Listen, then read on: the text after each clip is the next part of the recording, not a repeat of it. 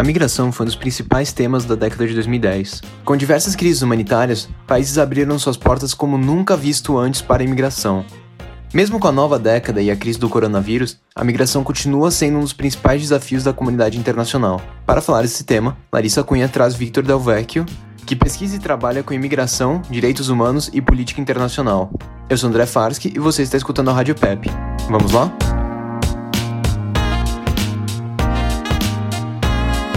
Obrigada pela sua participação, Victor. Oi, Larissa. Oi, pessoal da Rádio PEP que nos acompanha. Muito bom estar aqui com vocês hoje. Vitor, como a gente pensa a questão da proteção social, da colaboração global e ampliação do conceito de direitos humanos em tempos de pandemia? Olha, essas são questões que já são complexas fora da pandemia, né? Mas acho que a gente agrava ainda mais a complexidade dessa análise agora. Mas eu tenho uns palpites aqui que eu acho que são interessantes da gente abordar. Um ponto interessante na questão social, na questão de proteção social, eu noto que o coronavírus, ele talvez tenha escancarado essa noção de que para a saúde só está segura se todos os seus indivíduos estão. Né? Isso ficou muito evidente agora. Eu vejo que a gente pode ter um clique assim de percebermos que a proteção social, em termos de saúde pública, ela deve ser geral numa perspectiva otimista, vai se reverter para políticas de saúde pública universais. Vejo também que tivemos alguns avanços interessantes no sentido das políticas de renda básica. Então, acho isso entra também na seara de proteção social. Muitos países, inclusive o Brasil, adotando essas políticas, né? Isso já é um tema discutido é, há muito tempo e agora ele veio como uma necessidade. Assim, isso pode representar um ganho de terreno que tenha vindo para ficar, que, que a gente caminhe para ter um, sociedades com que garantam esses níveis básicos de sobrevivência através da renda. E um outro ponto muito interessante, ainda em torno da questão de proteção social, é a regularização de imigrantes que a gente tem observado, sobretudo em Portugal, mas alguns outros países têm adotado algumas medidas similares, no sentido de ampliar a essas populações os seus direitos sociais, pensando de que nessa mesma ideia em torno da saúde pública, de que para a sociedade estar saudável, todos os seus indivíduos também precisam estar e, portanto, precisam estar acessando direitos, como de saúde até questões econômicas para movimentar a economia como um todo. Né?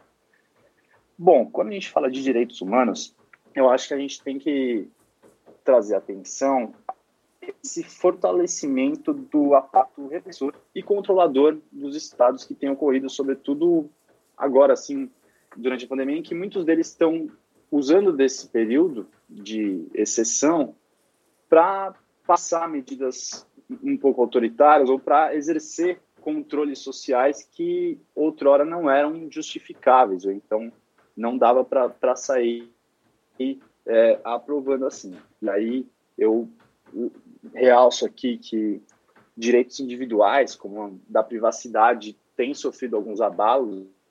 A gente vê isso no Brasil mesmo, né? Aquele controle através dos smartphones, que é um problema, assim, ao mesmo tempo a gente também tem isso ocorrendo numa escala muito mais preocupante em alguns países asiáticos, por exemplo, que o controle de dados pessoais ele é muito grande assim pelos governos. Né?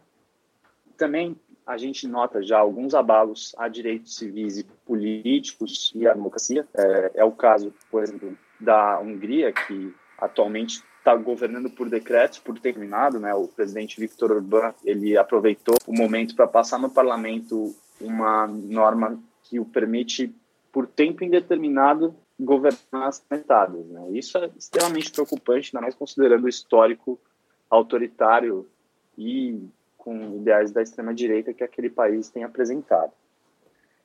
E, bom, acho que quando a gente parte para a colaboração global, é muito interessante a gente notar que estamos num momento de mudança dos atores e da presença internacional desses atores é, na sociedade global. Então, eu acho muito interessante a gente notar o fato de que, assim, vínhamos até então em um momento que o multilateralismo, ou seja, essa tomada conjunta de decisões, que muitas vezes acontece inclusive em, em organizações internacionais, em organismos multilaterais, ele estava muito mal, assim, né? Na UTI, sendo descreditado, sendo esses espaços sendo esvaziados, sobretudo por potências como os Estados Unidos, que vem questionando muito a necessidade e atuação dessas organizações internacionais. Né? A gente tem aí um exemplo muito claro que é o Trump é, retirando os Estados Unidos da OMS, inicialmente tirando o financiamento deles, é,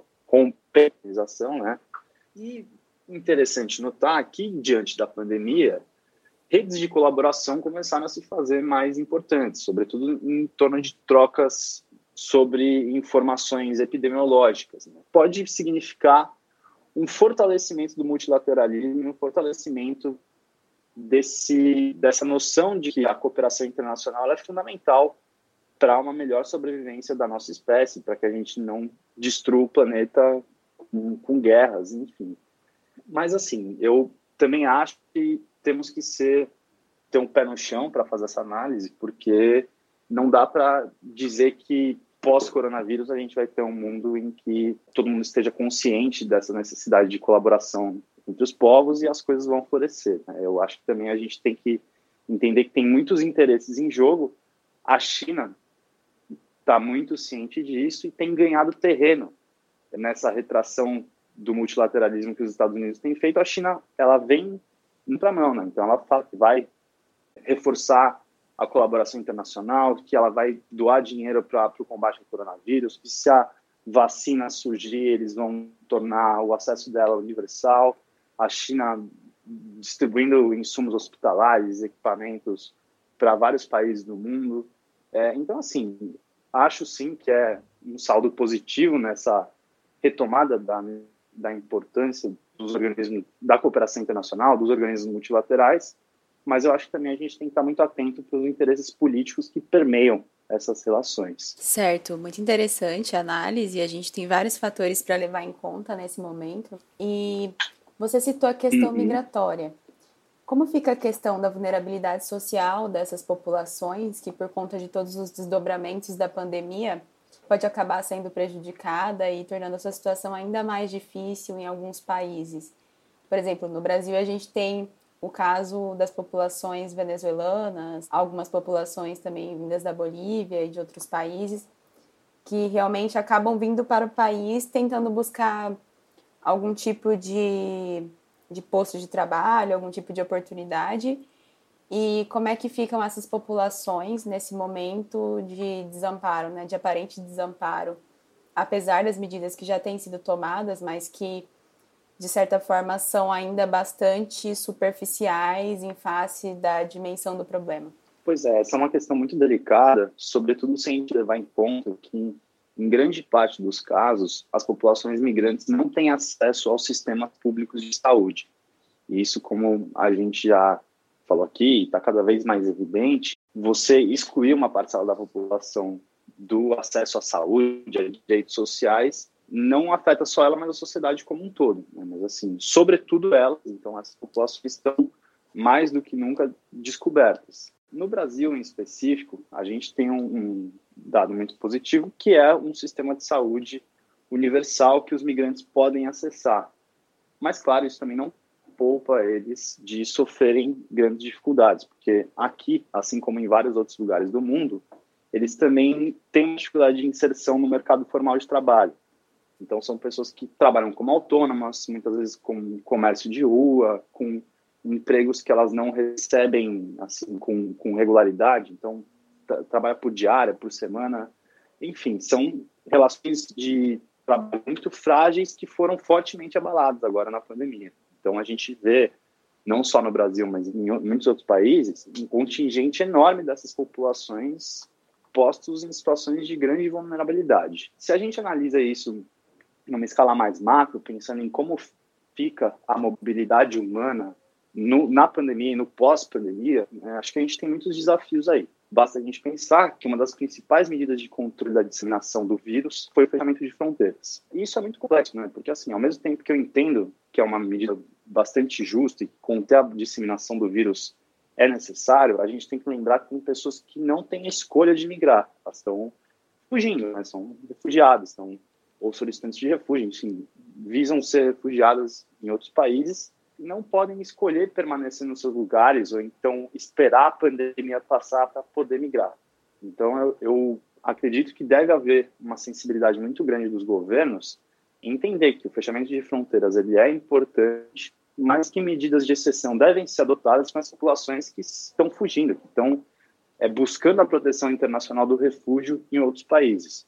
E aí, claro, existem medidas como você adotar formas de fazer quarentena com essas populações, e um dado também que acho que é importante a gente considerar é que essa história de fechar fronteiras, ela não necessariamente significa estancar fluxos migratórios. Né? A gente tem inúmeros exemplos, acho que a fronteira sul dos Estados Unidos é um ótimo exemplo disso, de que não é fechando fronteiras que você impede que as pessoas cruzem elas. Isso ocorre porque a necessidade de migrar muitas vezes é maior do que esses impedimentos. Então as pessoas dão um jeito de transpor esses obstáculos, né?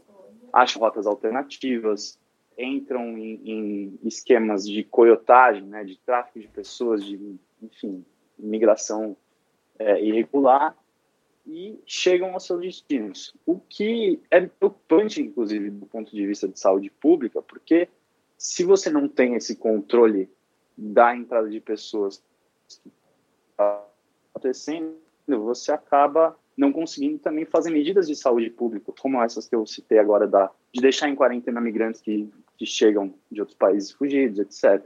E assim, acho que a gente também tem um desafio muito grande que vai surgir no pós-pandemia, que é lidar com esse avanço de terreno conservador que aconteceu agora durante a pandemia. Então, assim, esse fechamento de fronteiras ele pode deixar resquícios e também a gente teve um momento de fortalecimento de discursos nacionais tudo isso somado pode contribuir para que no futuro determinadas populações determinados povos sejam estigmatizados por estarem reinserindo o vírus em outras sociedades. Por exemplo imagina países da África subsaariana que não tiveram uma boa gestão do vírus ou não estão tendo uma boa gestão do vírus. Migrantes de lá começam a ir em direção à Europa, onde a situação já começa a se normalizar, e aí eles começam a ser acusados de estarem recolocando coronavírus numa sociedade em que os índices de contágio já estão estáveis. Então, isso, claro,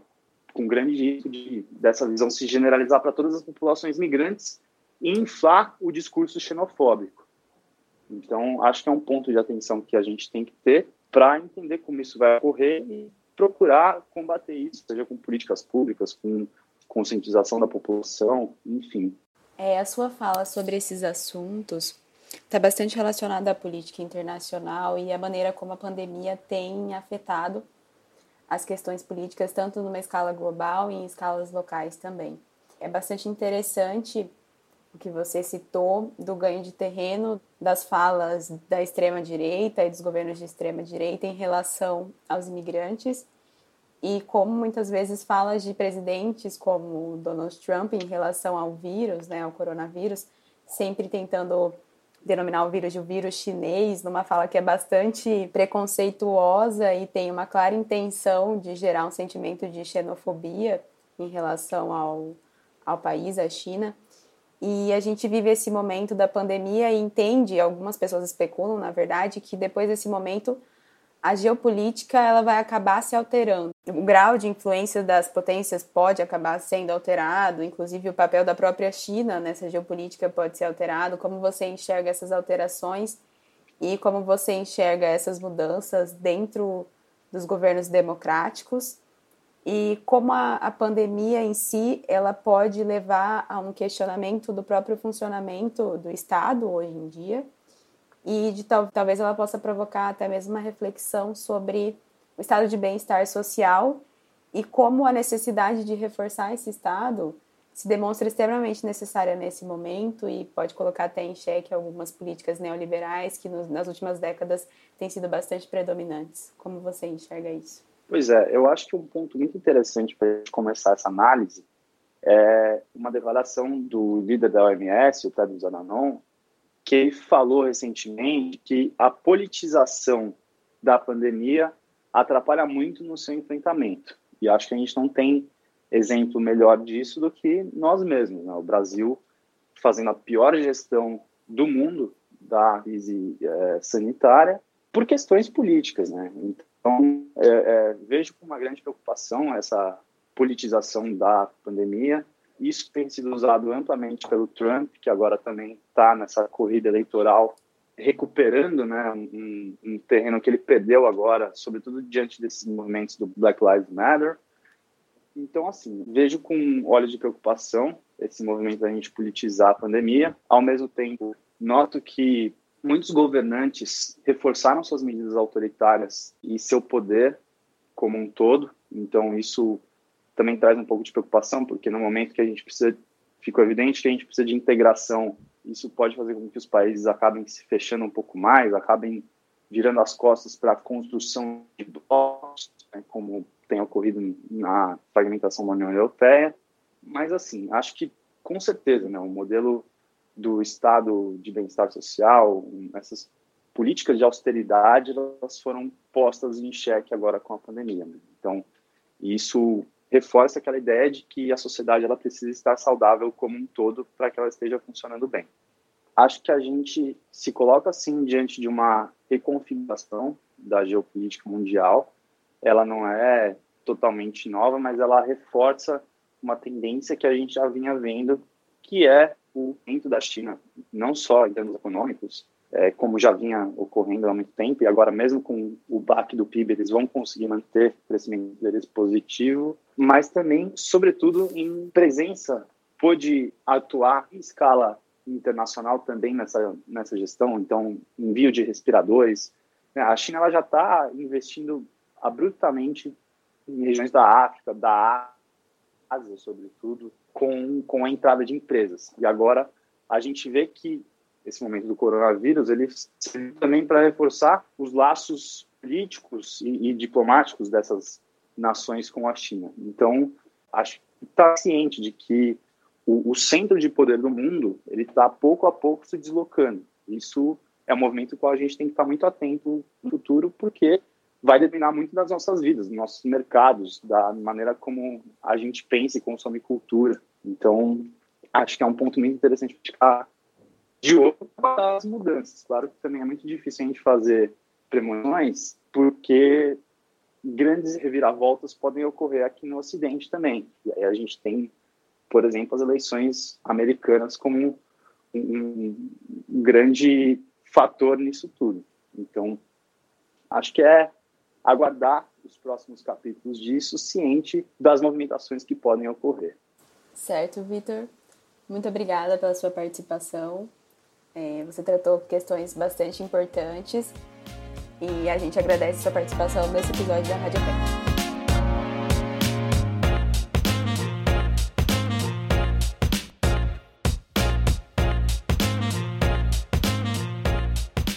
Você escutou um episódio da Rádio EPEP, um projeto da Estudo em Política em Pauta da Fundação Getúlio Vargas. Esse episódio foi produzido pela equipe de criação de conteúdo digital da EPEP. E até a próxima!